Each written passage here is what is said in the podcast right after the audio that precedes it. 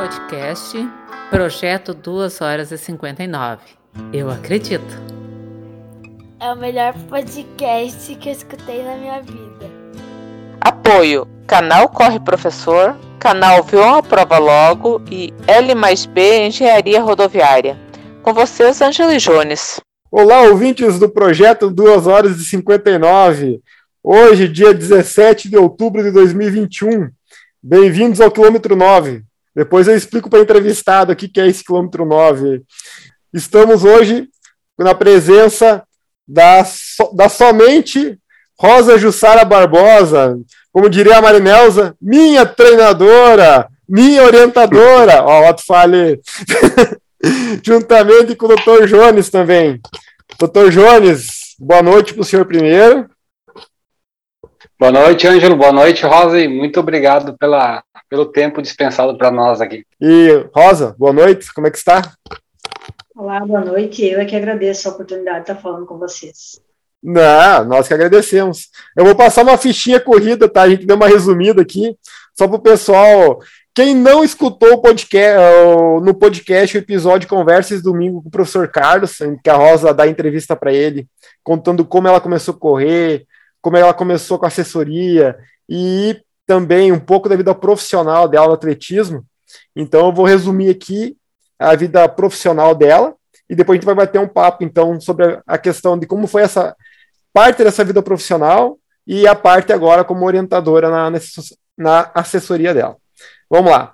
A Rosa Jussara Barbosa, então, tetracampeã da Maratona de Porto Alegre, em 2003, 2004, 2005 e 2008. Foi campeã da Maratona de Florianópolis em 2004, campeã da Maratona de Curitiba em 2013 e 2006. Foi campeã da Maratona de Foz do Iguaçu em 2008. Foi bicampeã da Maratona de Blumenau em 2001, 2001 e 2002 foi campeã da Maratona Gaúcha, eu acho que foi a única que teve noturna em 2015, se não for, depois tu me corrige, Rosa. Ela teve, ela teve três participações em mundiais pela CBAT e dois sul-americanos. Atualmente, ela é somente a detentora do recorde gaúcho dos 10 mil metros feminino desde 2006, com um tempinho básico de 35, e 40, 35 minutos e 42 segundos.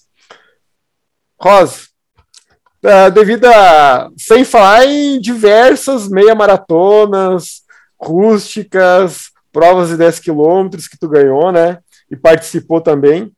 Uh, eu tenho, eu tenho duas perguntas para fazer de curiosidade, assim. O Jonas e mais algumas outras, essa vida profissional aí. Mas a primeira pergunta que eu tenho para começar a conversa, assim.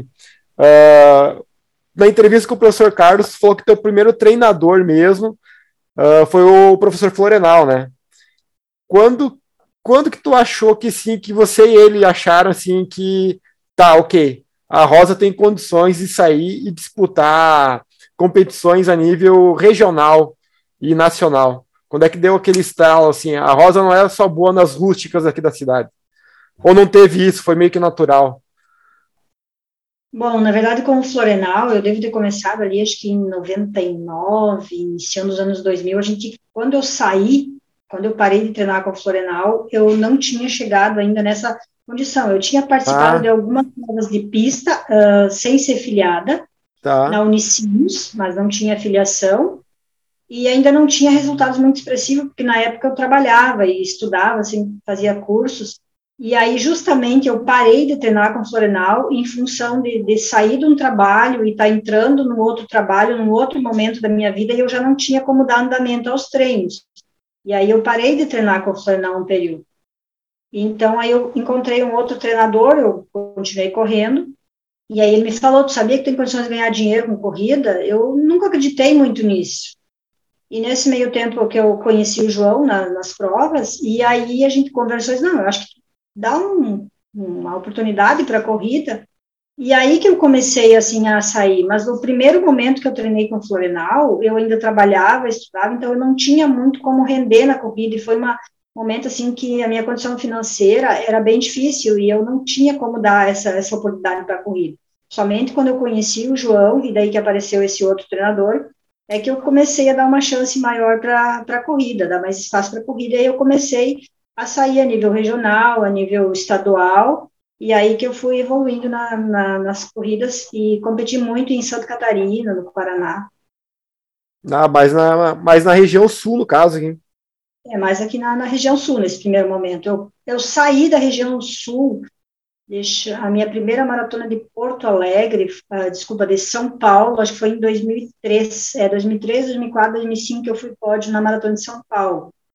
Aí que eu, eu comecei a ficar ranqueada entre as melhores do Brasil, e aí eu passei a ter o patrocínio na época da, agora não vou lembrar, mas aí, se eu me mantivesse entre as 10 no geral, eu tinha passagem aérea, estadia, hospedagem, tudo pago pela, pela, pela organização das melhores provas, do, das maiores provas do Brasil. Né? Então, nesse período ah. aí que foi um, um auge. Interessante, bem interessante. Uhum. Eu estava a, é, a, segunda pergunta é em relação ao dinheiro mesmo, tá? Eu escutei no, no na, na, na, entrevista com o professor Carlos ali, que tu contou de várias provas que tu corria, e pela questão financeira e pelo dinheiro, a gente sabe que vida de atleta profissional não é fácil.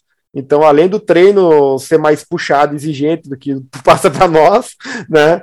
Tu tem a questão assim, tu tem que estar tá competir o máximo possível, porque o dinheiro, se hoje a gente já não se ganha muito dinheiro com atletismo, imagino que anos atrás também não ganhasse tanto assim, né? Então, e pelo que eu sei, antigamente os tempos eram melhores que hoje, a nível profissional, né?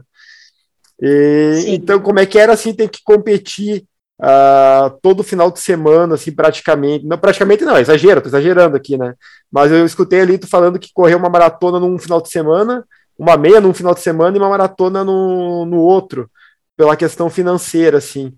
Uh, tinha que, a pergunta correta é, tu, tu tentava encaixar o máximo possível as provas assim para não atrapalhar tantos treinos, ou tinha horas assim que o financeiro valia mais que o treino, no caso? É, uh, voltando um pouquinho atrás, o nível Sim. competitivo, tanto feminino quanto masculino, era, era bem maior. E nessa questão financeira, a gente, eu não tinha patrocínio, então a minha renda financeira ela vinha das rústicas.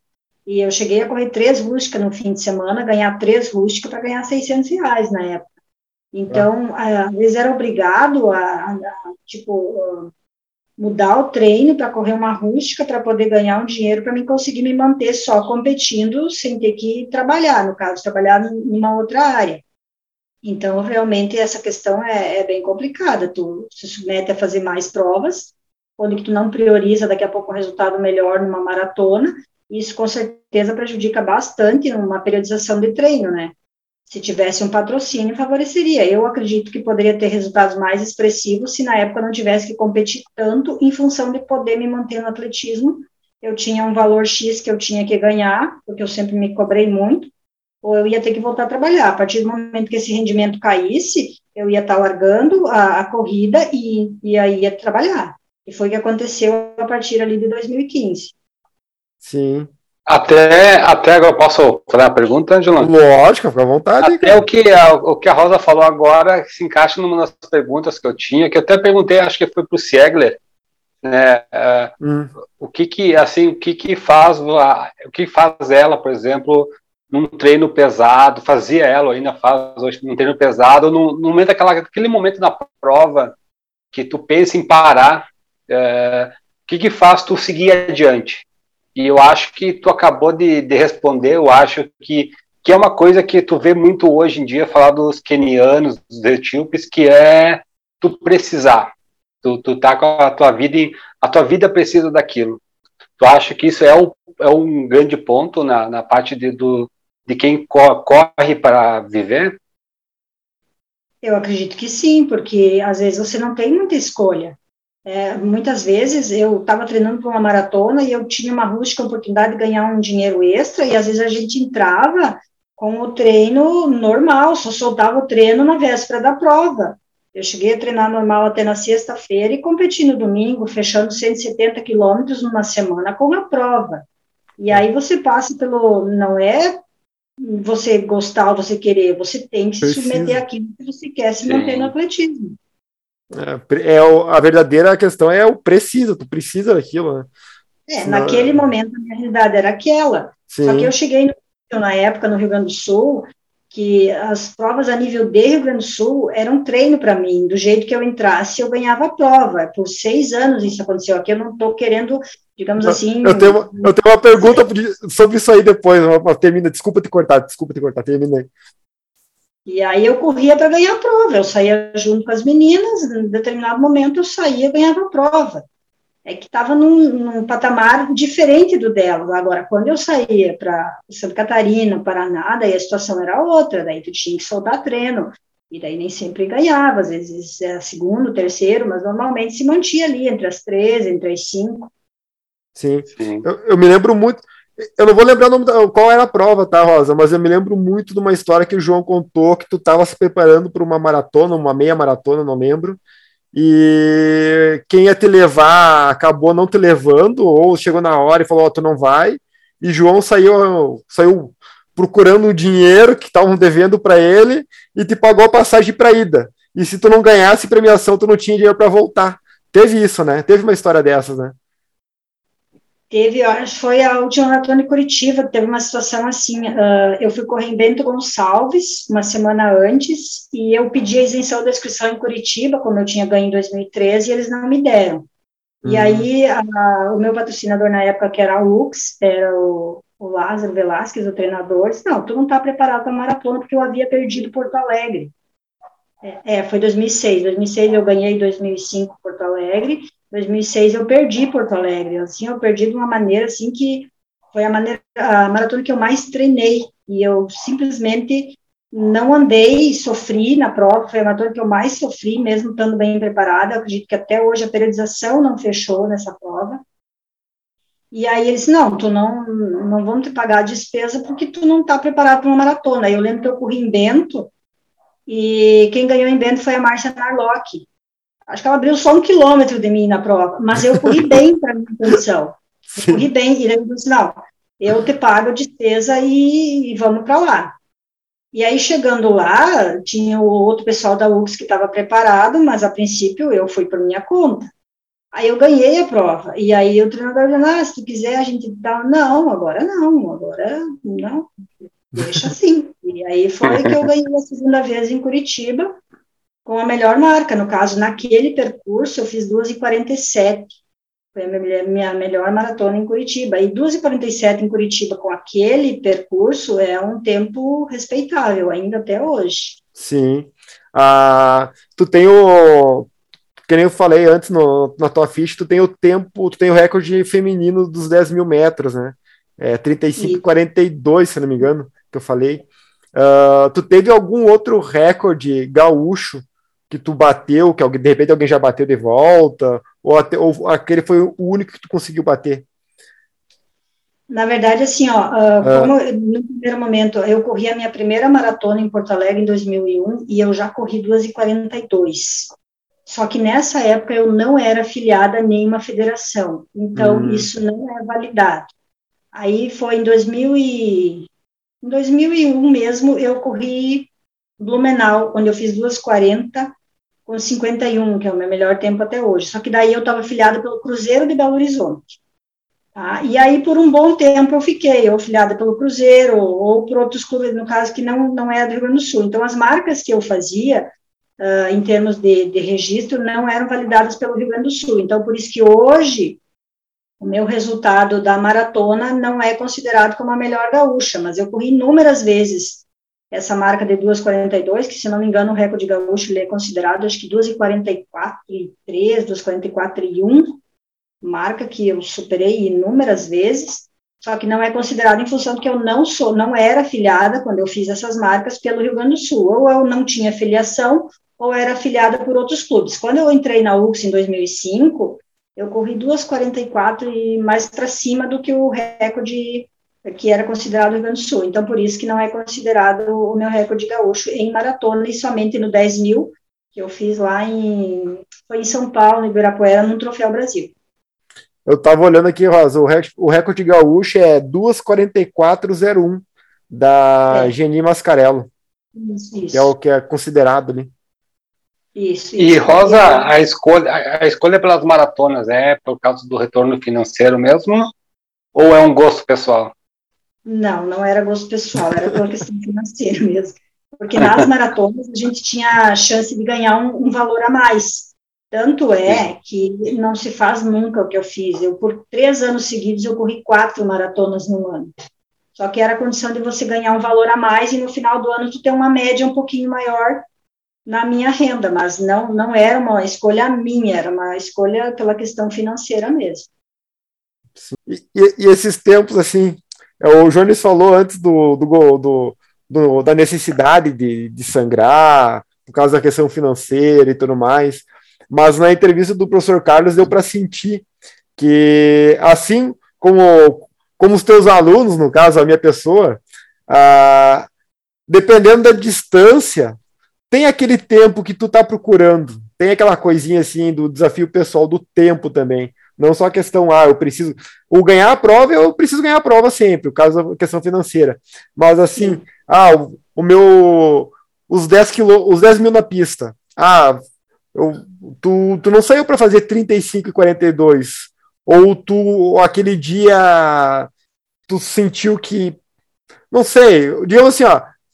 Citando um exemplo assim, ah, os 5 quilômetros, tem algum tempo que tu buscou e não, não conseguiu, ou conseguiu do tempo, conseguiu melhor do, melhor do que tu pensava no tempo. Assim, esses. É, na, na, tua vida esportiva, ele teve algum tempo assim que tu pensou que escapou por pouquinho, ou tu conseguiu bater em toda a distância do tempo que tu queria, assim? Acho Não, que é Na verdade, é, tanto o recorde quanto, por, por exemplo, 5 mil, vamos trazer para os 5 mil. Perfeito. 5 mil, meu melhor 5 mil é 17,21 na pista dos, acho que é do SESI em Caxias, é uma pista sintética. Que peixe daí, só? SESI ou do SESC. É, é, eu, só, é eu só fiz os 17,21 porque eu tinha uma competidora, uma adversária muito forte, que era a Sabine Heitley, e nós entramos na última volta e o pessoal dela começou a gritar para ela, né? Aí eu firmei o pé e cheguei, acho que um segundo na frente dela. Mas eu fiz porque foi uma prova muito competitiva. Se eu tivesse sozinha, não faria. Nesse, nessa época, eu não tinha ideia do quanto eu poderia fazer nos no 5 mil. Acredito que de, depois disso, eu não, não superei mais essa marca. Eu cheguei a correr 17,30, mas 17,21 não corri mais. Na maratona, sim, eu buscava melhorar minha marca. Eu sempre tive mais, assim, uh, competitividade na maratona. Tanto é que quando eu fiz 2,40,51, eu achei, bah, agora a próxima eu vou correr abaixo de, de, de digamos, de 2,40.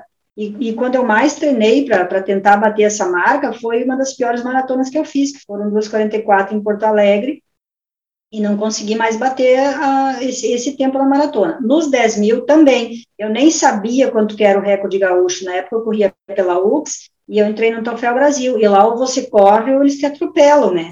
Aí eu cheguei a quinta. Né?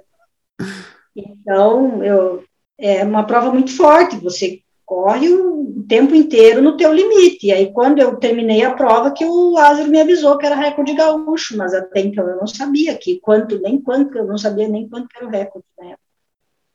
E tá. o que eu acho uma judiaria, assim, até hoje, não terem superado essa marca, porque eu torço pelo nosso esporte e, e nós estamos assim, ó, precisando de marcas expressivas e eu torço que as meninas batam esse tempo. Já já tem muito tempo, 2006.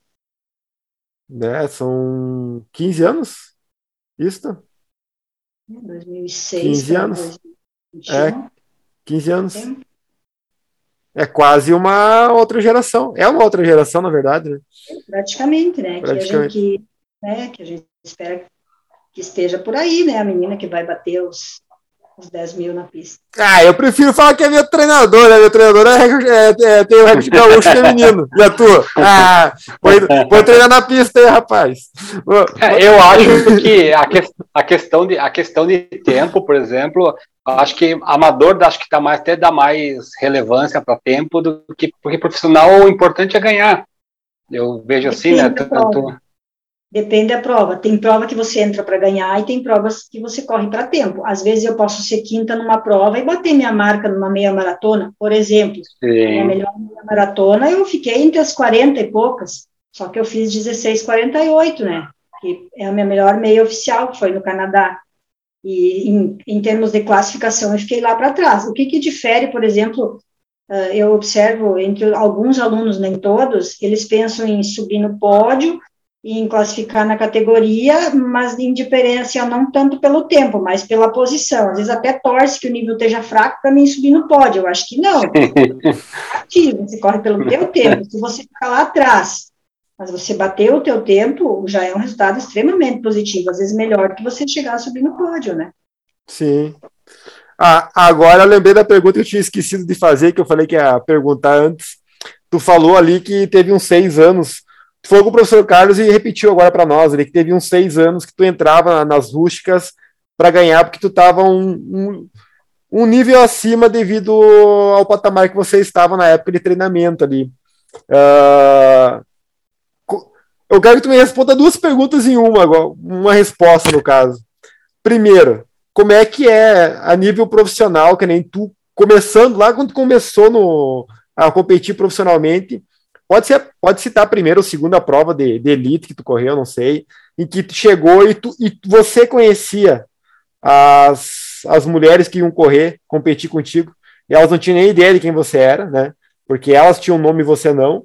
E depois de alguns anos, como é que é o contrário? Você chegar numa prova e você ser um alvo, porque todo mundo sabe que você quer a Rosa Jussara Barbosa. Como é que é essas duas coisas assim na. Lógico que tem muito trabalho e suor nesse caminho todo aí, né, Rosa?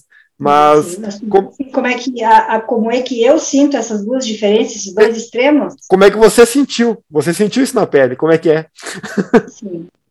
A primeira prova assim, que eu ganhei de uma das mulheres fortes do Rio Grande do Sul, e eu não esperava, e acho que nem elas, né? Acho que foi em Júlio de Castilhos, onde na época tinham seis meninas aqui no Rio Grande que eram muito fortes. E aí eu fui para uma prova e eu ganhei, de, da, ganhei a prova delas, tinha três das, das, melhores, e aí um colega meu que foi comigo na prova disse, ah, tu ganhou delas porque elas estão no período de base. eu não sentia nada de corrida, eu aceitei aquilo, ganhei delas porque eu estou no período de base, e eu, tipo, elas estão pesadas, com carga, e tá, tudo bem.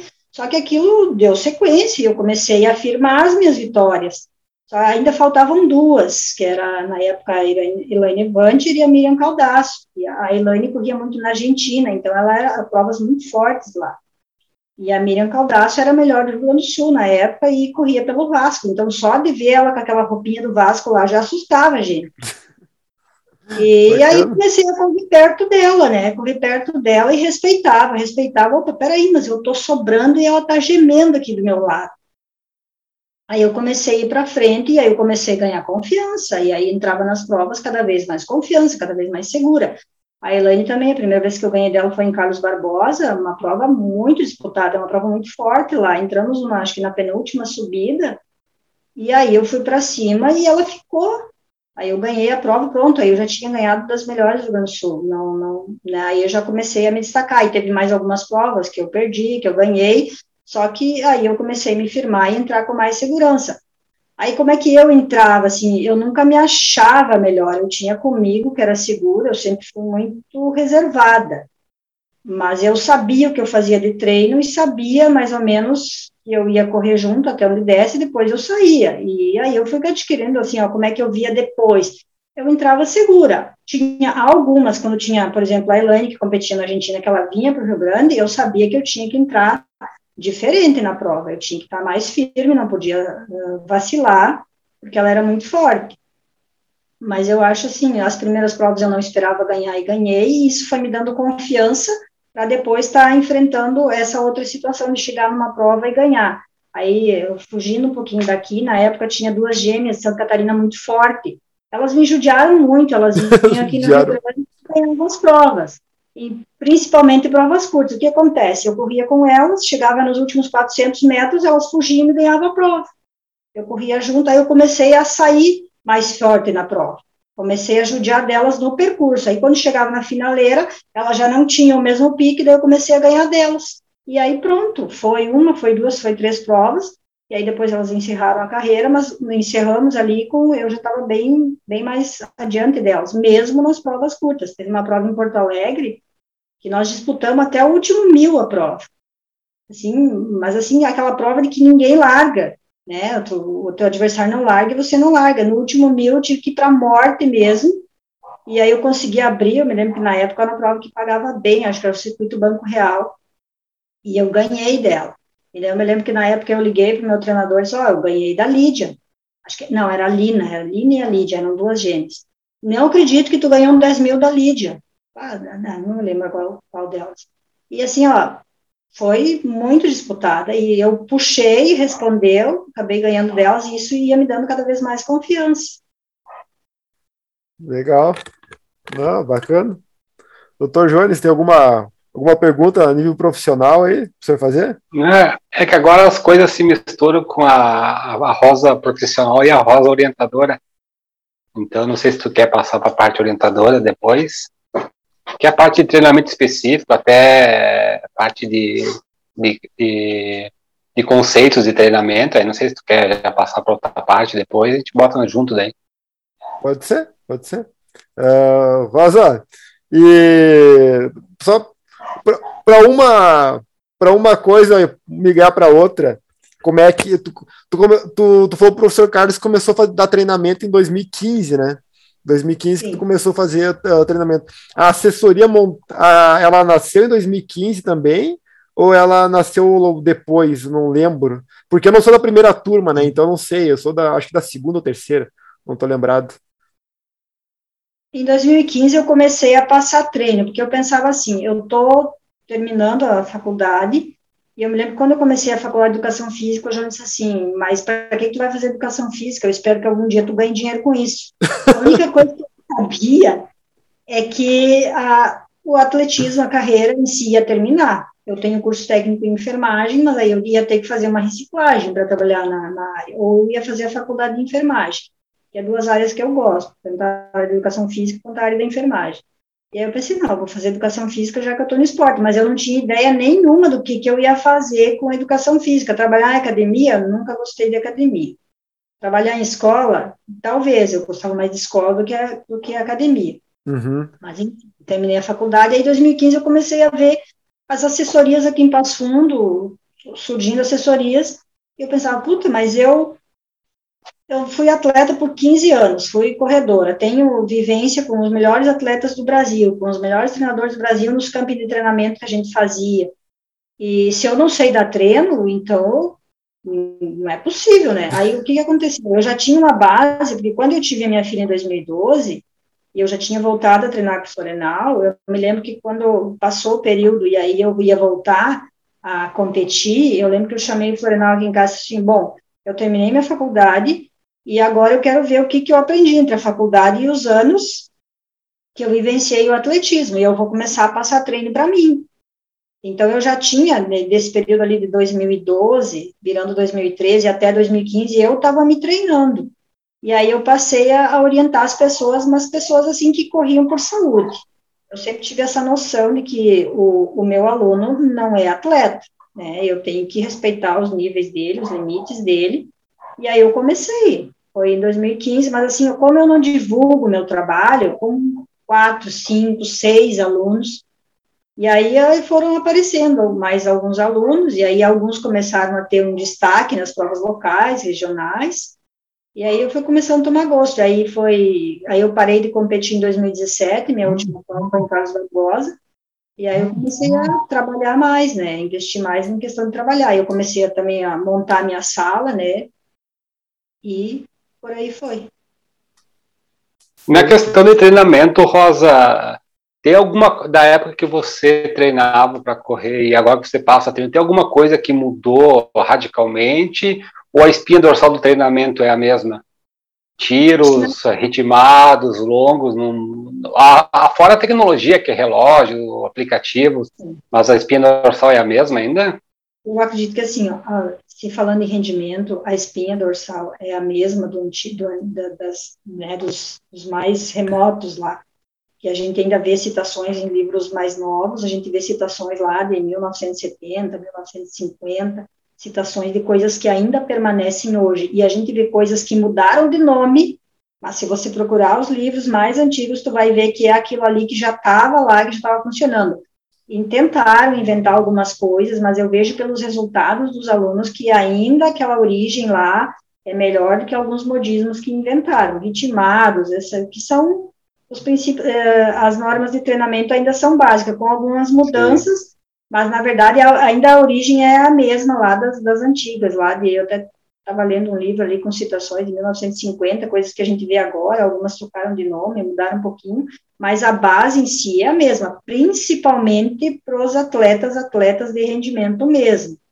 É, a gente, esses modismos que nem surgiu, essa questão do GPS, hoje em dia tem os aplicativos e tal, algumas pessoas se iludem muito com isso, né? Você tem que estar dentro da tua realidade. Você pode usar um aplicativo, você pode usar um GPS, mas você não pode fugir da realidade do teu resultado. Por isso que eu sempre digo para os alunos, o que manda é a pista, né? O que tu corre na rua, a, a fora, se for uma, uma prova assim oficial, oficializada, homologada, eu não sei se tinha cinco, se tinha seis, se tinha dez, e a pista não, a pista ali oficial são 400 metros, então o resultado real sai dali, né? Mas a base e... mesmo do treinamento ainda é aquela antiga lá. E para a Rosa, o que, que manda mais? É volume ou intensidade? E que tu acha que dá mais depende, resultado?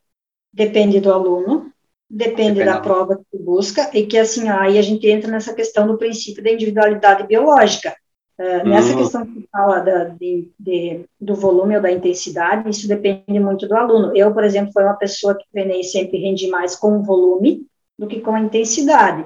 Uh, Para citar um exemplo, enquanto as minhas adversárias faziam tiros de 400 para 1,15, meu tiro de 400 era 1,24. Aí chegava na prova, eu ganhava delas. Mas isso é, é depende de aluno para aluno. Já teve casos, por exemplo, de eu ir treinar lá em São Paulo com as meninas e, claro, que elas eram um nível superior a mim. Elas rodavam a 350. 350 para mim era quase uma competição. Eu não ganhava de todas elas na prova em si, mas algumas delas que treinavam naquela intensidade, eu ganhava delas. Isso tem que tu tem que estar tá observando muito aqui, trazendo para o aluno. Tem aluno que vai render mais com volume, tem aluno que vai render mais com a intensidade. Aí você tem que observar toda aquela questão de tempo de intervalo, recuperação de frequência cardíaca, porque às vezes tu treina o teu aluno muito do limite e ele não vai responder, porque em vez de fazer a compensação positiva, ele vai, o que a gente chama de virar o fio, ele vai render menos. Daqui a pouco, se eu trabalhar com uma intensidade menor para ele, ele vai conseguir correr melhor na prova. Uhum. Você, é importante você ir conhecendo o teu aluno. Beleza. Uh, Rosa, uh, a verdadeira pergunta que o Jones quer te fazer é assim, ó. Faltam oito meses para maratona.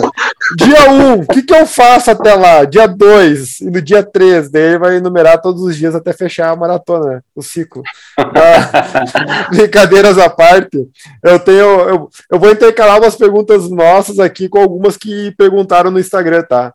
Então, eu vou, perguntar, vou fazer a primeira pergunta aqui do Gillard, que é lá de São Paulo, que ele perguntou tem muito a ver com o que o Jones falou agora. O que é mais difícil de administrar a velocidade? Leve ou forte nas rodagens dos alunos? Eu acho que ele quis dizer, tipo assim, como é que faz para administrar essas rodagens para os alunos, para eles definirem o que, que é leve e o que, que é forte, quando tu passa para eles? uma ideia assim, ó, o que, que é leve, digamos, para o Ângelo e o que, que é leve para o Jones, para mais ou menos isso? Perfeito, é, seria mais ou menos isso. Isso aí. Isso aí. Tá. Quanto é que o Ângelo tem na competição? O Ângelo corre a 4 por mil na prova. Como é que ele vai rodar, por exemplo, a 4,20? Ele está muito próximo do ritmo de competição dele. Aí eu vou administrar a rodagem dele mais leve ele está muito próximo da competição. Vai ter alguns treinos que eu posso estar tá colocando ali 80%, 90% da, da frequência cardíaca máxima dele, simulando próximo do ritmo de prova.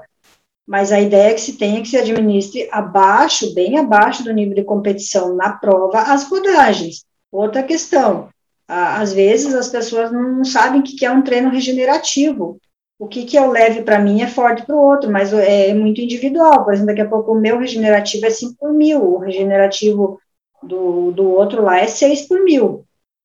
E é interessante você administrar isso durante a semana. Você pode fazer uma rodagem mais forte, dependendo do, do ciclo de treinamento que o aluno está, da fase de treinamento, encaixando com os tiros. Pode fazer dois treinos, uma intensidade forte e uma intensidade média, seguidos. Mas aí depois tu tem que fazer a recuperação. Não o sei cara... se eu respondi. Res... Respondeu sim. O cara, o cara que compete em uma meia maratona para 4,30, ele não pode rodar 4,30, né? Fazer uma rodagem. Por mesmo que seja a meia maratona, tu, tem, tudo bem, meia, meia maratona tem 21, quilô, 21 quilômetros. Mas se ele vai sair rodar 12 e ele rodar no mesmo ritmo, tá errado. Não, de jeito nenhum. Ele tá, tá no ritmo de prova dele, ele vai ter que rodar no 5 por mil, a, talvez um 4,50. Ele vai render na prova melhor e talvez a gente consiga baixar esse 4,30 da meia dele do que ele querer fazer, rodar tudo a 4,30. Ou tá fazendo os treinos a 4,30. E principalmente, às vezes eu vejo uns alunos que não sabem o que é o regenerativo, né? O regenerativo é um trote, é, é, um, é o leve, é um 5 por mil, é um ritmo confortável. Quanto é que é o regenerativo? É o que você sentir sobrando, confortável, que você está trabalhando ali, resumindo, a 60% da tua frequência cardíaca. Né? Não a 80%, 90%. Tá, eu não, eu não gosto de entregar as pessoas, mas tu tá rodando errado, Gilberto. É que ele roda forte. ele, roda, ele roda bem. Eu te dei bem o exemplo do que ele faz, ó, por isso que eu falei que Aí você é. não descansa, você não faz a compensação. Como é que você vai rodar a 80% da tua frequência cardíaca máxima? Não tá certo, né? Aí tu, tu prejudica um próximo treino. Tu acha que tu fez um treino bom. E, e, daqui a pouco você não consegue, você chega lá na prova, você está esgotado, você já gastou tudo que você tinha, chega lá, em vez de correr bem, você vai, vai fazer um resultado negativo. É o famoso. Eu, eu, eu, escutei na, na, na, maratona de Porto Alegre de 2016 a Rosa falando. Não lembro quem estava chegando ali que ela conhecia, e, ele, e ela falou. Ela correu a prova. Ele correu a prova no treino. Que ele chegou lá já com a prova corrida. Não tinha. Sim. Ele tinha... Por, que, por que, que eu falo isso? Porque isso aconteceu comigo. É, foi, é, foi em 2006. Eu fiz, eu fiz treinos absurdos eu fiz treinos que chegaram a durar mais de duas horas e meia entre rodagem, e eu fazia os exercícios de base e fazia tiro intercalando exercícios e treinos, exercícios e tiros na pista. Eu cheguei esgotada na maratona, eu corri toda a maratona no treino. E depois que eu fiz o período de compensação, que eu daí eu soltei o treino, eu cheguei lá e ganhei a maratona de Curitiba, porque daí o meu organismo tinha se recuperado. E para Porto Alegre, que a ideia era correr para 2,38, eu corri 2,44, sofrendo muito. E, Rosa, é que agora vem a pergunta agora, né? A gente vai misturar, ah, vai ficar misturado, não importa. Mas de todas essas que tu correu, qual que tu achou assim o, a mais rápida? Dizem que Porto Alegre é mais rápida, ela é mais rápida mesmo. Florianópolis é me melhor, que Blumenau também falam que é bem plana. Não sei se é, se, se é Blumenau que é plana ou não.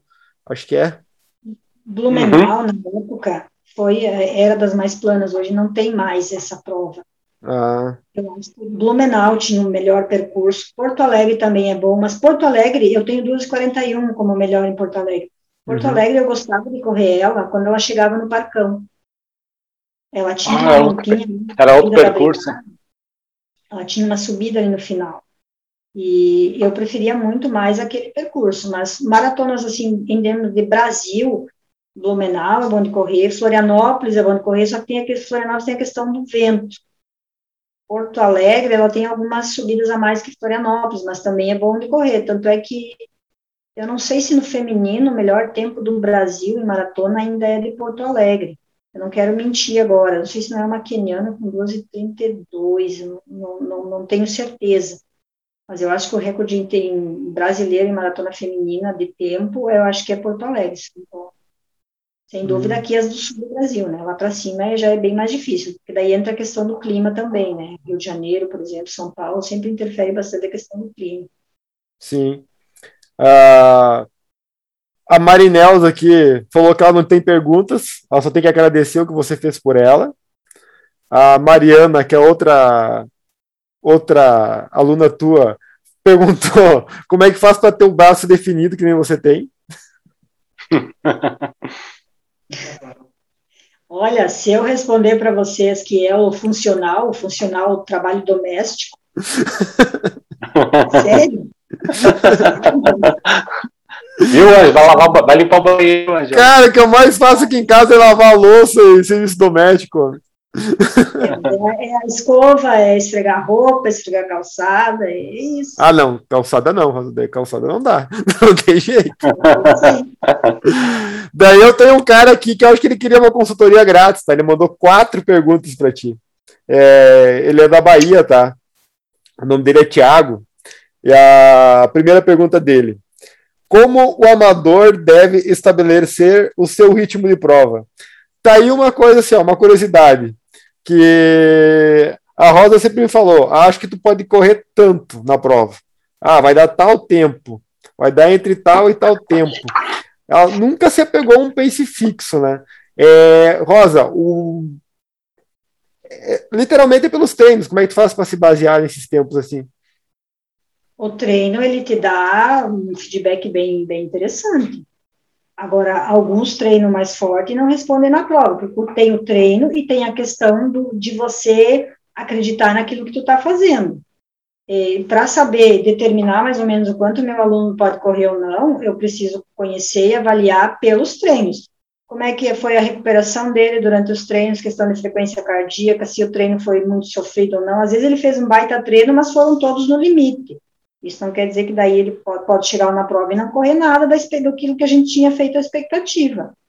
É, o treino ele te dá um feedback, mas não é só o rendimento do treino. Daqui a pouco tu fez um baita treino, mas tu chegou no teu limite, esgotado. Né? Vai compensar muito melhor se tu fizer um treino 80, 90% do que chegar no limite. Então, tu vai fazer essa média de treino conhecendo o aluno no decorrer do treinamento. Aí você vai poder ter uma base. Nunca vai ser um, um tempo fixo, porque tem vários fatores que podem influenciar no dia. Primeiro que tu tem que entrar na prova bem, tem que estar tá descansado, tem que estar tá bem alimentado, não é só o treino, alimentação, é descanso, tudo isso é somado ao treino, não é uma coisa só isolada. Para mim, determinar o tempo estimado que ele pode estar tá fazendo na prova ou não, às vezes pode ser melhor, ou como pode ser pior, dependendo de vários fatores, alimentação, descanso e o treino em si. E por isso que eu gosto de acompanhar o meu aluno na pista, porque daí, eu, assim, ó, eu às vezes prescrevo um treino que, ah, tá, tá, tá, tá lindo esse treino, você, assim, ó, entre aspas. Mas aí eu não estou acompanhando o meu aluno ver como é que ele está chegando nesse treino. Aí ele me manda, não, saiu, os tiros saiu para o tempo, saiu um pouco melhor. Mas eu não sei, por exemplo, se quando ele chegou para largar o próximo tiro a frequência estava recuperada ou não, se ele largou acima da recuperação, ou se daqui a pouco o tiro saiu, mas ele deu uma alongadinha no tempo de intervalo, tudo isso interfere, tudo isso influencia, né? Por isso que o acompanhar o aluno é a melhor coisa para tu saber dizer qual é o teu ritmo que tu pode ir lá e correr essa prova, se é 5 por mil, se é 6 por mil. Então, os 200 de intervalo de trote é trote, não é caminhada, né, Rosa? Não, trote é trote, caminhada é caminhada. Tá, fica no ar aí. O, ca... o cara sabe do que eu tô falando, não vou citar nomes aqui. Daniel. Uh... Assim, faço um baita treino, mas daqui a pouco o meu intervalo tá quase, exemplo, um tiro de mil ali que é para quatro por mil, aí daqui a pouco tô fazendo quatro, três minutos de intervalo, né? Daí, aí não dá. Depende e dá um tiro, dá um tiro no banheiro e voltar também não vale como intervalo, né? Não, e também uhum. já ouvi falar no tal do longão intervalado, né? Mas ah, eu não concordo com isso, mas já, já vi falar.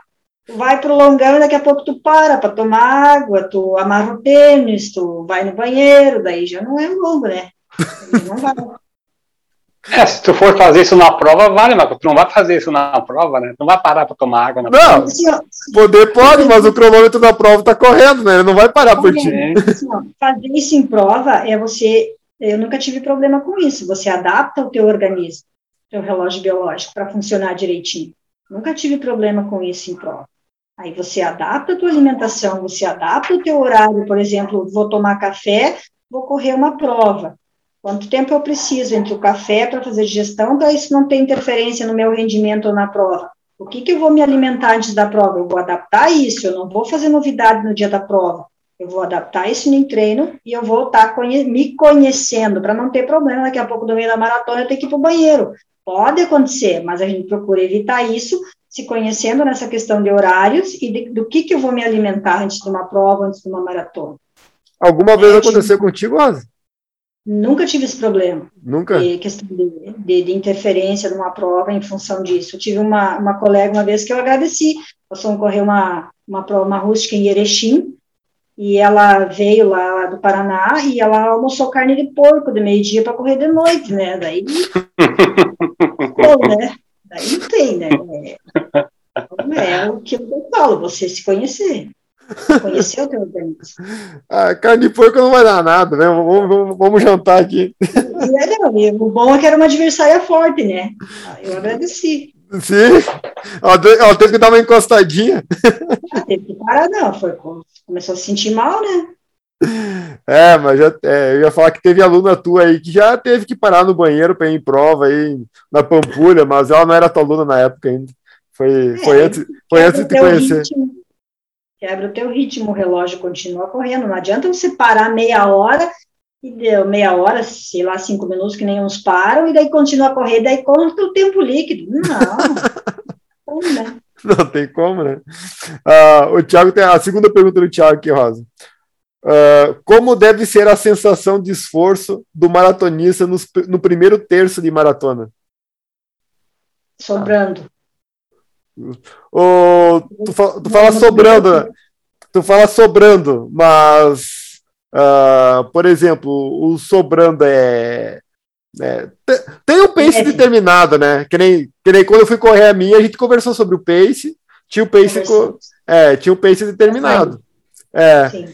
E que esse sobrando em cima do pace que foi determinado. Se tu passar o primeiro terço da maratona já já sentindo a, o ritmo, não, não vai dar bom, né? Porque falta mais de 20 quilômetros. Acho que é você ir sentir cada vez mais. Eu já vi quebras, por exemplo, de virar a segunda meia maratona e quebrar 10 minutos. É, você tem que passar a primeira meia sobrando, sobrando que eu quero dizer é fácil. Você está correndo. Não, a gente não está falando de mim aqui, Rosa.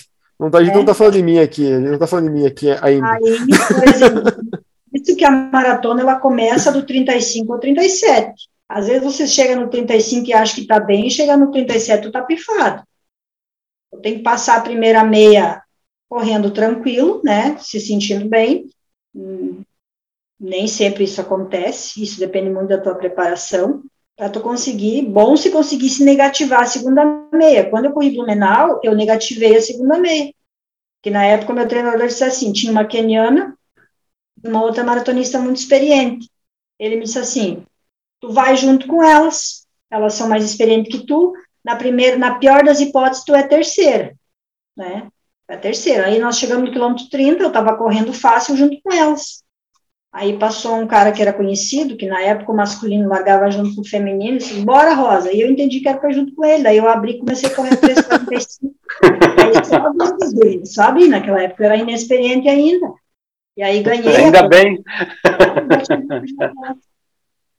Nessa época, mas é questão de você saber se conhecendo, né? Começa a se conhecer, conhece, começa a conhecer a tua pessoa, o teu, o teu potencial, porque às vezes tu tá correndo forte e não aprendeu a sofrer, tu não vai chegar no teu limite, mas às vezes se você der uma puxadinha, o teu corpo vai responder, né? Tu não pode correr esgoelado, mas também não pode deixar tão frouxo. E a maratona, a ideia é que se passe a primeira parte solto, sobrando esse mais tranquilo, digamos, e aí tu comece tirando aos pouquinhos se o teu treino responder que tu tiver uma boa preparação, tu vai conseguir manter o ritmo, mas vai saindo aos poucos. Aprender a sofrer longão, Rosa? O longo e o mental. Principalmente mental. o mental. No mental, a maratona é muito mental. Às vezes você está com uma boa preparação, mas chegou na determinada, teu, o diabinho aquele começa a dizer o que tu tá fazendo aqui, mas tu não precisa sofrer, mas tu não vai manter o ritmo, tu não vai aguentar, tu tem que ter uma preparação mental e trazer lá, não, mas no meu treino saiu, eu tô bem preparada e eu saí para tanto e eu vou fazer tanto. O mental influencia muito na maratona. Essa preparação mental, desde na questão treino. Eu mentalizava o meu treino da semana. Eu sabia que eu tinha três tiros de 5 mil para tal tempo e eu começava a mentalizar aquele treino. Eu tenho três tiros de mil para tal tempo e vai sair para tal tempo. Esse mentalizar influencia muito, principalmente em provas longas. É, tu pro... não pode ficar, ah, meu Deus, é 42, eu não vou aguentar, ou é 42, ainda falta muito. Tu tem que correr quilômetro a quilômetro, porque quando tu chega lá no 30, 35, é mental. É o controle mental. É, prova de 5 km, quando chega na metade do, na metade dos 5 mil, falta só 2,5 km. Daí tu, se tu se arrepender, falta pouco, né? Mas na maratona, se se arrepender, falta 30. É. uh, terceira pergunta do Thiago aqui. Uh, treinar apenas rodagens em percursos longos resulta em melhora da capacidade física? É isso. Depende do estágio do aluno. É, é muito interessante você ter uma base de rodagem para depois começar a explorar os treinos de velocidade. E nessas rodagens, nesses treinos de rodagem, você pode alternar ritmo também. E isso te dá uma condição muito boa também. Mas isso depende muito do estágio que está o aluno, se ele é iniciante, se ele já tá, já tem uma bagagem de treino, se ele já está mais lá na frente, mais tempo de, de treinamento. Mas dá para evoluir, sim. Sim. Oh, a quarta pergunta, Tiago, depois a gente vai mandar o Pix da Rosa para ti, tá, Tiago? A quarta pergunta do Tiago aqui. Treinar seis vezes corrida ou quatro vezes corrida mais duas vezes fortalecimento. Qual o melhor? Não. Seis vezes corrida. Ou quatro vezes corrida mais duas vezes de fortalecimento. Seis vezes corrida. Seis vezes corrida. Aí, gostei. Mas assim, seis vezes corrida dentro da pergunta dele.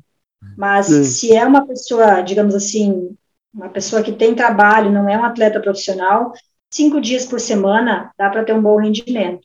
Nesses cinco dias, tu pode fazer alguma coisa assim de reforço, num dia de treino mais leve, mas nada assim de muita carga, de bom seria mesmo um trabalho de trabalhar pesos do corpo, né? Abdominal, coxa, panturrilha, é os mais específicos. E a gente deixa trabalha força. Deixa eu anotar aqui então. Gente trabalha. eu, no período competitivo, eu nunca fiz reforço em academia. Eu fazia o treino de base e o meu trabalho de reforço eram os educativos, né, que ele recruta fibra muscular, e as subidas, né, treino e subida, e estrada de chão. Esse era o meu trabalho de força. E abdominal, que eu sempre fiz abdominal, né, a vida inteira abdominal. E o ah, funcional aí. em casa, né, o trabalho aí, funcional em casa também sempre teve presente. Eu tinha alguma dúvida, agora acabou tudo, Ângelo. Mas entre você fazer quatro dias, se você quer render na corrida, fazer quatro dias de corrida e dois dias de academia, fique só com os quatro dias de corrida e descanse os outros dias que vai render bem. Vai render melhor. Sim. sim. Agora aquela e... pergunta, Rosa, para não sei se estou ficar em cima do muro ou não. Atleta amador, Tá? O profissional já me respondeu, o profissional não precisa de academia. Tu não fazia, já provou que não precisa. É... Eu não fiz, mas tem alguns que fazem, tem alguns atletas profissionais que fazem, Sim. É, mas o amador, tu acha assim que é. É que a gente falou, de repente um pouca carga em dias de treino leve, né? Mas tu acha assim que é realmente necessário? Ou se ele, se ele se dosar, no, porque assim, o aluno é meio bicho, sabe, sabe que a, aluno é a pior, a pior praga que existe, né? Tu dá treino leve, ele vai lá e soca a bota, né? Então, uh, se ele dosar mais o, bem de acordo com o está na planilha, a chance dele se machucar é baixa, mesmo ele não fazendo academia? Ou isso não existe? Assim, a chance pode ser baixa, tu, uh, treinando. Ou complicou. Não, fazendo, não, treinando não fazendo academia. Se ele seguir a intensidade que o treinador dele prescrever, uhum. e se o uhum. treinador dele for bem ponderado, não vai se lesionar. Ou minimiza a questão da lesão. Não necessariamente tenha que fazer reforço para evitar lesão. Sim. É, eu tenho uns que nunca fizeram academia e também não, não se lesionaram, só que não são alunos que buscam rendimento em provas, são pessoas que correm para si, correm para participar da prova, mas não buscam rendimento, não fazem academia. Aí depende, por exemplo, se tu seguir o que está na planilha, dificilmente tu vai se lesionar se o teu treinador for, for bem condizente com a tua realidade. Os que buscam rendimento são os que mais se machucam, né? Porque são mais que são os que mais é, estão no limite, mais... assim. Normal, porque quanto mais intensidade você busca, mais suscetível você está a se lesionar, né? Sim. E aí tem que ver essa questão do quando se faz o reforço, administrar o teu treino de reforço com o teu treino de corrida, porque daqui a pouco ele né, quer fazer treino de corrida de manhã e de tarde vai para academia, ou vice-versa, daí fica complicado. Tu tem que saber ponderar as coisas. Perfeito. E alguma pergunta aí, Jones? Eu tenho... Não, não, essa, essa última aí foi, para mim, foi... A cerejinha no bolo? Não, eu foi, tenho... Foi. É, eu tenho, eu tenho, eu tenho algumas perguntinhas mais, mais rapidinhas aí. Mas, Rosa, quando os alunos vão te procurar, tá? Uh, vamos falar de pangarés agora, metidos a corredor, tipo eu e a Marinelza, tá? Lá em 2016, janeiro de 2016, dois loucos chegaram para ti, ó, a gente quer treinar contigo, e a gente já tem essa, essa, a gente tem uma lista de umas 20 provas, mais ou menos, em quatro ou cinco meses, não lembro. Nós já tinha, assim, até junho, nós tinha prova já. E eu me lembro que tu praticamente enlouqueceu, né? Mas já chegou com aquilo no, no pacote para ti. Mas assim, uh, esse perfil de aluno, tá? Agora encaixando eu e a Mari nele, assim, que busca o rendimento, que não necessariamente chega cheio de prova, ele, ele mais te desafia a elaborar um treinamento para fazer ele render, ou ele mais se dá preocupação? O que, que esse louco está pensando da vida? Esse, esse aluno que ele confia naquilo que eu vou propor para ele, ele, ele é bom de trabalhar. Ele desafia em certos critérios, mas é bom de trabalhar. O que é ruim de trabalhar é aquele aluno que quer melhorar e quer correr tudo que é prova. Aí tu tem que escolher uma coisa ou outra, e além do risco maior de se lesionar. Quando você consegue conscientizar o aluno de que para ele evoluir, ele precisa selecionar as provas, aí é bom de trabalhar. E principalmente, outra coisa que é bom de trabalhar é quando o aluno acredita no teu trabalho. Agora, quando ele fica, uh, por exemplo, tu prescreve uma coisa para ele, mas daí ele viu um treino lá na internet. Daí ele viu o fulano falando isso. Aí fica difícil, porque você ou acredita na pessoa com quem tu está treinando, ou daí você vai pegar o treino dos outros. E isso acontece. Ah, mas eu estou treinando fraco e o fulano roda forte. Você é você, o fulano é o fulano. Tem que ver o que tu quer. Mas eu gosto dos desafios e, por exemplo, assim, ó, a Mari foi bem interessante, porque assim, o quanto a Mari evoluiu é, é muito gratificante para mim, principalmente na maratona de Nova York que ela foi. Né? Naquela maratona, ela, ela treinou bem. O treino dela foi perfeito e não teve nem exagero de treino. Ainda tem muito mais coisa, teria muito mais coisa para explorar em termos de treino dela. Só que para aquele momento, para não atropelar, era aquilo. E ela foi lá e respondeu além da expectativa. Quer dizer, o treino serviu para ela. Agora, daqui a pouco, se a gente tivesse treinado mais forte naquele momento, talvez ela não respondesse tão bem quanto respondeu. Então, ali tudo funcionou. Agora, por exemplo, nessa prova que ela foi a última ali da Up Hill, uhum. da mesma forma, a gente fez uma prova para ela ir lá e, e, completar a prova. Só que o treino dela saiu. Eu me lembro que os que eu presenciei, teve um que foi sofrido. Os outros saíram um pouquinho melhor, um pouco melhor que a estimativa. Né? Então, também surpreendeu positivamente. Então, isso é, é, são desafios, um desafio que ela me propôs, eu me preocupei muito quando ela falou na distância em fazer essa prova, né, a questão, porque eu sempre penso na questão saúde primeiro, né, mas aí se não fosse eu, seria outra pessoa. Ele disse, então, vamos trabalhar. Aí, respondeu positivamente. E eu, só que o treino, os que eu acompanhei, saíram, né? Então, Sim. foi um, um conjunto, né? Ela respondeu super bem. É, eu me lembro que na Maratona de Nova York nós estávamos conversando, que eu mandava no grupo do, da, da assessoria ali, daí nós conversávamos também no privado, e do, ninguém tava. Todo mundo meio que não, não acreditando no, no, ritmo que ela tava sustentando, né? Ela tava correndo 5 por mil até o 38, 39, mais ou menos. Então ela foi muito melhor que todo mundo imaginava. Foi, foi melhor que a expectativa, a mesma coisa. Eu tracei um, um. A gente mais ou menos estima pelo treino e o tempo que ela pode estar tá fazendo, e ela foi, foi bem melhor que eu tinha estimado. Sim. O treino saiu bom. Uma prova que ela fez, acho que foi uma semana antes também, deu uma segurança boa de que ela estava bem, que ela iria correr bem. Aí tem outros fatores, tem a viagem, tem a alimentação, tem fuso horário, né? Tudo isso pode influenciar de forma negativa, principalmente fuso horário, a viagem, a alimentação que muda. Mas, enfim, foi, foi melhor do que a expectativa que a gente esperava. Só que o treino dela saiu muito bom. E eu lembro que não, assim, ó, se eu for pensar em volumes, Agora na uphill eu atropelei umas questões de volumes ali, coloquei mais volumes e ela respondeu bem. Isso nos dá uma boa expectativa para uma próxima maratona se a gente conseguir trabalhar com tempo. Né? A gente precisa ter esse tempo para periodizar direitinho e não atropelar. Ela tem margem para fazer mais quilometragens na semana. Sim. É, tem mesmo.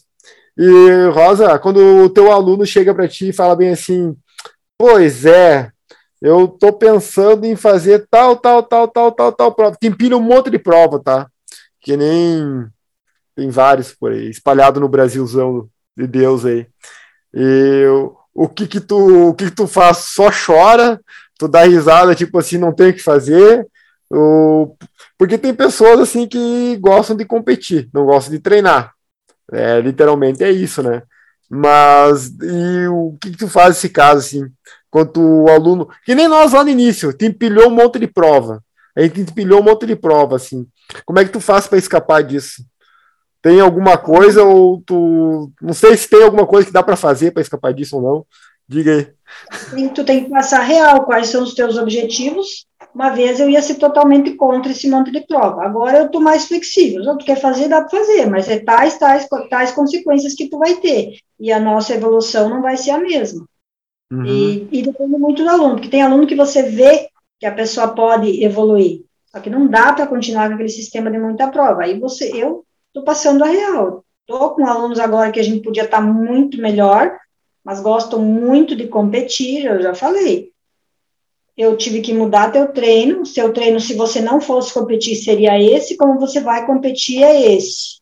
E Marco. aí a gente tem teu, teu, o tempo que tu almeja lá nesse, nessa prova, não vai, é provável que não vá sair em função do que a gente teve que mudar, porque você quis ir em tal, tal competição. Eu estou passando a real. Uma vez isso me indignava, porque eu sabia, eu sei da capacidade do aluno, eu sei do quanto que ele pode evoluir, tenho segurança, no caso, nisso, mas aí eu tenho que trabalhar, digamos que contra aquilo, os meus princípios, fazendo porque ele fazendo o treino porque ele quer competir. Aí eu vou passar o treino que ele possa ir lá e competir, mas não vai ter um resultado talvez que ele almeje em função de um acúmulo de provas ou das distâncias também. Alguém está preparado para correr um 10 mil, um 5 mil bem, a gente ainda pode tirar mais um 5 no 10 mil, ah, mas eu quero correr uma meia. Bom, então a gente vai ter que mudar os planos. Sim. E por tu ter corrido profissionalmente, o aluno que busca essa melhora na performance, vamos esquecer as provas, tá? Vamos esquecer esse volume grande de provas aí.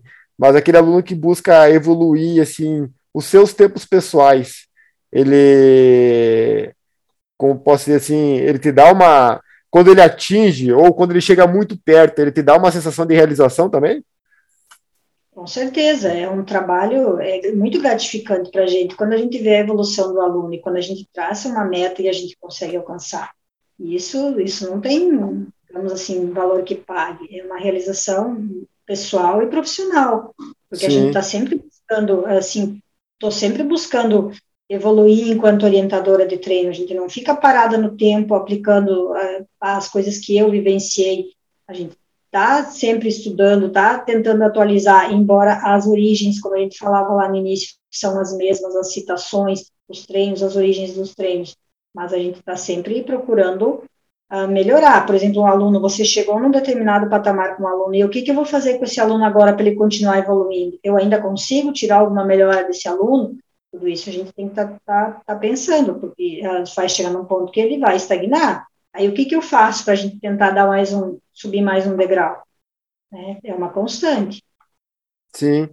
Rosa, lá em 2018, lá eu fiz o, a primeira vez e a última vez que eu fiz abaixo de 40 nos 10 quilômetros, tá? E eu me lembro que tu, quando eu tava, a gente foi conversar contigo na pista da brigada lá antes de ir para Porto Alegre correr a prova. Tu, tu falou para mim, ah, abaixo de 40 lá, né, Ângelo? E eu não acreditava, é, eu não acreditava. É, eu não acreditava, eu cheguei lá e saiu abaixo de 40, né? E Florianópolis foi a última que eu corri também 10 km na rua, daí já deu 41 ali, mas foi um dia que deu tudo errado. Mas enfim, a pergunta que eu quero te fazer: 38 e 50 o 38 e 49, nós conseguimos fazer ainda ou não? 39 e 10, primeiro. Não, Eu preciso de 38 com 40, Rosa. Tu não tá entendendo. Rosa, tu não tá entendendo. 38 com 49. Eu consigo ou não? Antes do 38 com 49, nós temos que passar por um 39 baixo, né? Então, muita coisa ali para para fazer. Tá. Antes disso, antes disso eu preciso daqueles 5 mil a 350.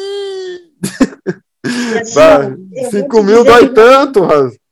Expectativas e a gente já teve próximo disso, já teve preparando para isso e sempre tiveram intercorrências. Sim. Né? Isso, eu vou te dizer que isso é um desafio pessoal meu, esses 350. Oh, é. eu tô achando que eu vou deixar a Rosa frustrada, hein? Eu não sei se do meu aluno. Por que, que eu tenho essa nota? Porque eu sei que ele é capaz. Sim. Mas desde que ele siga, a, a que ele acredite.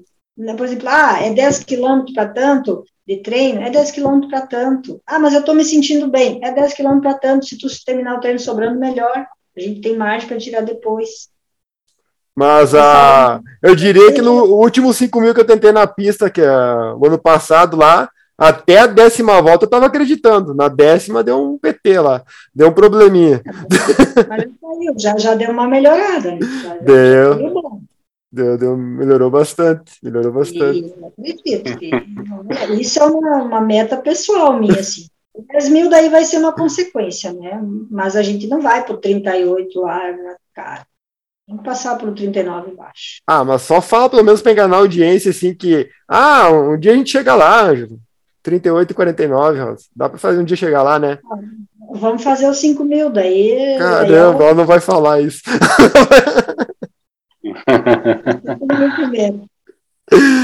Beleza. Doutor Jones, o senhor tem algum, alguma outra pergunta para fazer para a Rosa? Podemos liberar ela aí? O que, que o senhor acha? Não, para mim está ótimo. Foi foi muito esclarecedor todas as, as dúvidas, é, principalmente a última parte da, da parte de entre treino e fortalecimento para mim foi e também responder ali a parte de volume que tu só uma última pergunta então essa parte tu, tu vê que tem tu, tu, então tu realmente tu vê que tem aluno que funciona mais com volume ou com velocidade ou assim os treinos são meio parecidos para todos para todo mundo, depende, assim, ah, tenho três alunos que vão correr 5 mil, por exemplo. Os treinos são parecidos, mas as intensidades mudam só.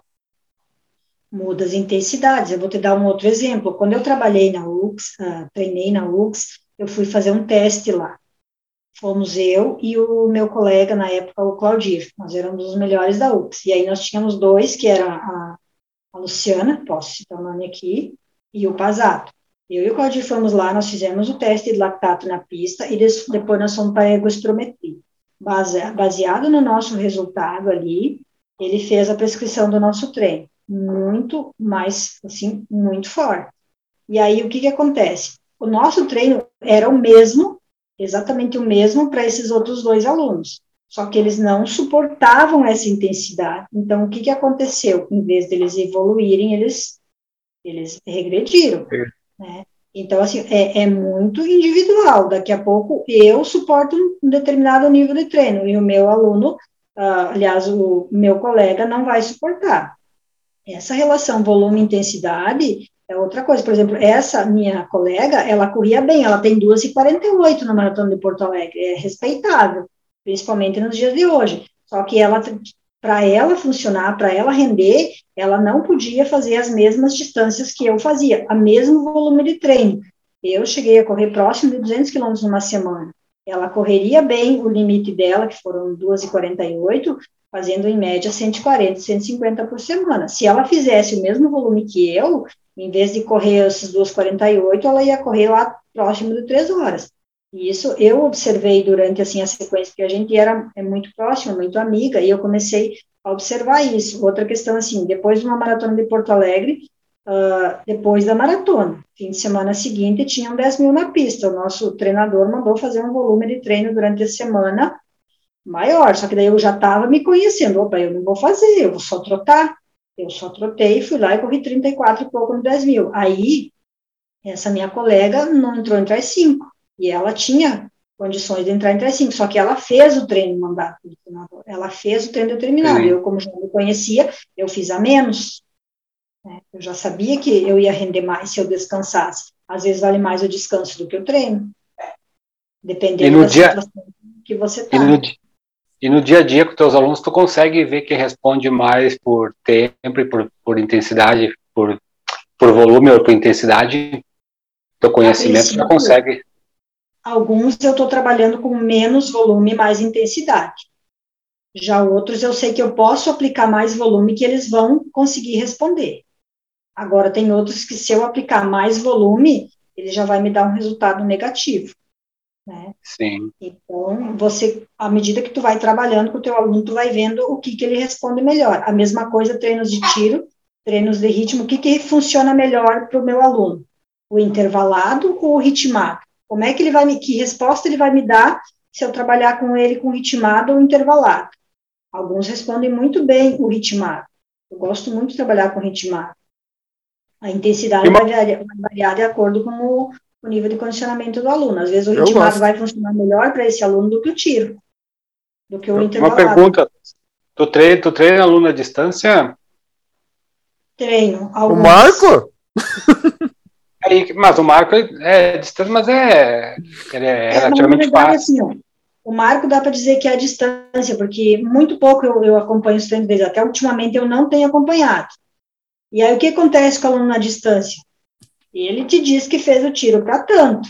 Eu estou acreditando que ele fez o tiro para tanto, mas aí eu já não sei se ele fez para tanto, e se daqui a pouco eu passei cinco, ele fez seis, ou fez sete, se eu passei 10, 12, ele fez 18, 20, se ele me passa que rodou a 4,30, eu não sei se ele rodou a 4,30 ou, ou mais forte, então aí tem que haver uma confiança entre o orientador e o aluno. Vou te mandar o Strava dele, Rosa. É, mas aí eu já, já, já tenho alunos assim, e mais ou menos assim, ó, outra coisa. Você sabe que o teu aluno está mentindo para ti, né? A gente sabe porque eu fui, eu fui aluna de, de corrida e eu lembro que meu treinador dizia às vezes, Rosa, hoje é descanso, e daí eu ia, me escondia para ir trocar, e daí sempre tinha alguém que me denunciava, né? Ou então, tantos tiros que tu pensava, na época eu tinha uma crença assim, bah, tiro de mil não pode ser menos que seis, né? Se for menos que seis, não é treino. Eu tinha essa concepção comigo. Hoje eu sei que não, daqui a pouco três tiros de mil, dependendo da situação da intensidade, pode valer tanto quanto seis de mil. Mas na época eu não podia fazer menos que seis. Se meu treinador, um outro treinador lá passava cinco, não, eu vou fazer seis, é, cinco é muito pouco. E alguns alunos ainda têm essa mentalidade que eu na época tinha. Agora, quando você passa a ter um nível de conhecimento maior e começa a vivenciar e entender mais as coisas e dar um crédito para o teu orientador, aí tu começa a ver a real. Às vezes está sofrendo à toa. E nem esse meu aluno. Daqui a pouco, um aluno que seja, está fazendo treinar mais, daqui a pouco ele vai pagar com uma lesão, né? Ou daqui a pouco vai chegar num ponto que ele vai fatigar e em vez de render, ele vai piorar. Aí vai, vai pagar assim, é aquela história, né? vai, vai sofrer. Uh, Rosa, em relação. Todo mundo aqui é, que escuta a gente, tanto pela participação dele, pelo que a gente incomoda ele, conhece o Marco, né? E o Marco treina com, na minha assessoria, treina contigo. Uh, sem minhas, minhas palavras, o Marco é o cara que mais te incomoda no WhatsApp hoje do grupo? é, né? Algumas semanas, sim. Ultimamente ele tá, ele tá assim, mais, mais tranquilo. Mas eu vou dizer assim, ó, o Marco, desde que começou comigo, ele evoluiu muito, assim. Sim, e a evolução. rápida. A evolução dele foi muito boa. Evoluir mais ainda se ele seguisse direitinho aquilo que a gente passa, né? Não fizesse coisas a mais, assim, seguisse direitinho o que a gente passa. Ele poderia evoluir mais. É que tá uma história. Eu não vou acreditar no meu treinador que está me passando 12 quilômetros e para o meu colega de equipe está passando 20. É isso. Né? É, todo mundo sabe que eu marco assim, fica tranquilo. Se assim tu fazia uma planilha só e só trocava o nome, né? Daí ficava bem mais fácil. Economizava um tempinho legal, né? É aí que entra aquela questão do volume e intensidade, como o Jones falou ali, dependendo de aluno para aluno. Eu nunca me esqueço um dia que a Maia foi falar para ti, mas Rosa, tu tem tal dia, eu tenho treino e o Ângelo não tem. Daí, não sei o que influenciava ali. E a Rosa, mas Mainels, eu não olho a planilha do Ângelo quando tô fazendo a tua, nem o vice-versa. Eu só para cada um é um treino. Cada um é um treino. Eu tô mentalizado na sequência daquele, daquele aluno. Sim, sim. Uh, doutor Jones, faz alguma pergunta aí? Podemos liberar a Rosa? Podemos liberar. Para mim tá excelente. Beleza. Rosa, uh, muito obrigado. Uh, quero te agradecer, eu esqueci de falar na, na, na, abertura, eu acho que tu não sabia, mas além de muita gente pedir a tua participação aqui para nós conversar sobre corrida, hoje a gente está gravando o centésimo episódio do, do podcast já, então é o episódio número 100. Então, muito é. É, e tu ia explicar o que é o quilômetro 9, tu não explicou? Ah, tá. O quilômetro 9 é que nós estamos fazendo uma contagem das semanas até a, a Maratona de Porto Alegre o ano que vem. E cada, cada episódio que sai cada semana representa um quilômetro da maratona, no caso. É só representativo, né? E pra, hoje é o quilômetro 9 e, por coincidência, é o quilômetro é episódio número 100 gravado. Então, muito obrigado pela participação no, nesse episódio, nesse centésimo episódio do, do podcast. Agradecemos muito a disponibilidade. Uh, qualquer coisa aí, a gente volta a incomodar, porque vai ter muita pergunta. E na próxima, de repente, o patrocinador dobra o valor que te ofereceu aí para te incomodar no domingo de noite, né? Mas, muito obrigado mesmo. Obrigadão pela participação hoje. Ah, eu que agradeço e peço desculpas se falei alguma Não, coisa capaz. mais, né? uhum. mas agradeço mesmo a oportunidade de estar conversando com vocês. E quero só pedir um gancho, mas é só um ganchozinho, tá, para nós encerrar. Na próxima vez que tu aparecer, a gente pode contar aquela história da meia maratona que tu e o João correram juntos? Ah, aquela de Passo Fundo? É. Que ele não aguentou o ritmo? Aquela que ocasionou na aposentadoria dele foi em Passo Fundo? Foi, foi em Passo Fundo. É que na época, não sei se está com tempo aí. Tá, aqui tá livre, então por ti. O tempo uma, é. Uma menina que tinha sido terceira no, no Troféu Brasil e vinha correr em Passo Fundo. E aí o treinador da época me falou assim: Ó, João, tu, tu puxa a rosa. Coisa que não, é, não, não concordo com isso, né? Mas na época o meu treinador dá ritmo para a rosa. Eu não me lembro se foi no quilômetro 18, e o meu, meu pacer pifou, né? Daí eu, eu abandonei, né? Eu fui pra frente e eu ganhei da menina na época, que tinha, é terceira no 10 mil no Troféu Brasil, ela tinha sido, né? Qual foi o tempo que tu, qual foi o tempo que tu fez mesmo? Uma hora e 18. Uma hora e 18 também. Mas é uma época que ela descia ali pelo Ângelo Preto e subia toda a rodoviária ali, até no Boqueirão, era, era um percurso bem, bem puxado. Na época eram os, os 21 meses. Sim. Aí, a partir daí, disse, ah, tu tem que trabalhar, eu vou correr e tu tem que trabalhar lá. E não, né? aí encerrou. Tá certo. Doutor Jones, boa noite então, cara. Até mais. Uma boa noite. Muito obrigado, Rosa. E uh, a gente nunca conversei muito com a Rosa, mas uh, foi, foi sensacional. Para mim foi excelente a conversa. Perfeito. Rosa, novamente, muito obrigado aí. E boa semana. Bom descanso agora. Esse domingo Valeu, aí. Obrigado. Tchau. tchau, tchau. Tranquilo. Manda, manda um boa noite pro João aí, por favor. Tá ok. Fechou. Deixa eu abrir tua ficha aqui. É, eu imprimi em três folhas de ofício tua ficha aqui, Rosa, para nós falar, para ver. menos, bem menos. Ó, oh, Rosa, ganhei um presente ontem, ó. Meu Deus.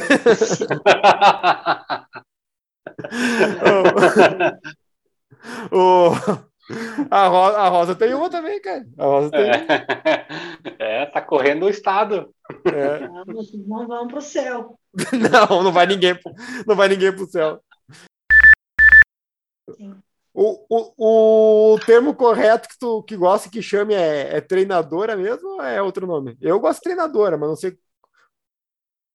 Eu, eu já acho assim, ó, treinador, é. eu já acho que é mais uma coisa mais profissional mesmo, né? É, treinadora. Ah, orientadora, coisa assim.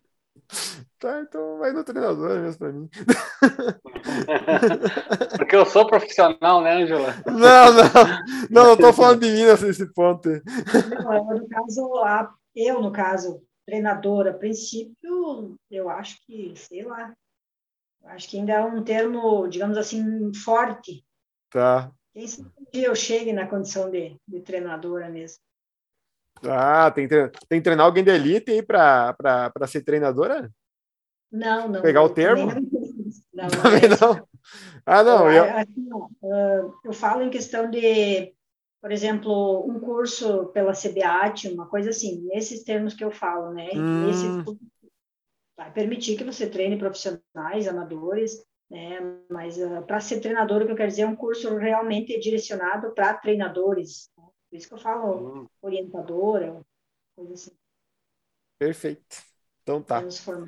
Vou. Assim que a critério de vocês, bem tranquilo, né? O que vocês tá. acharem julgares. Não, então tá. Vamos ver o que acontece na hora que a gente entrar, entrar nessa parte. Se eu cometer algum, algum ato falho, tu já sabe. Bom, já me conhece, né? Tu sabe que é normal.